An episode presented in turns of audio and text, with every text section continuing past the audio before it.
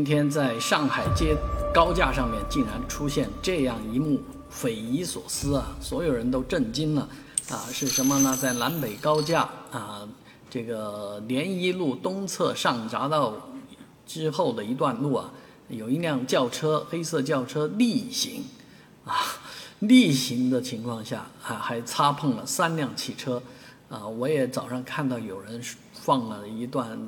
自己行车驾驶仪的这个内容，呃，大概是挂着了一个 mini 啊。那目前来讲，很奇特的事情是，它怎么做到在高架上逆行的？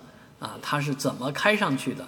呃，很多人也都说了，这个地方啊，在联谊路这个温川路这一块呢，是有一个口子，很有可能让它从这个下匝道爬上去的。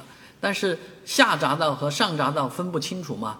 啊，我觉得这个是人有很多问题。警方已经说这个人没有酒驾，也没有毒驾，但是这个脑子是怎么想的，怎么开上去的？而且这个匝道应该是一个很长的缓坡，那开到一半能不知道是什么情况吗？还还真的一直开到高架上，还继续的在高架上行驶那么长一段路，还居然呃挂了三辆车，所以这件事情是一件非常。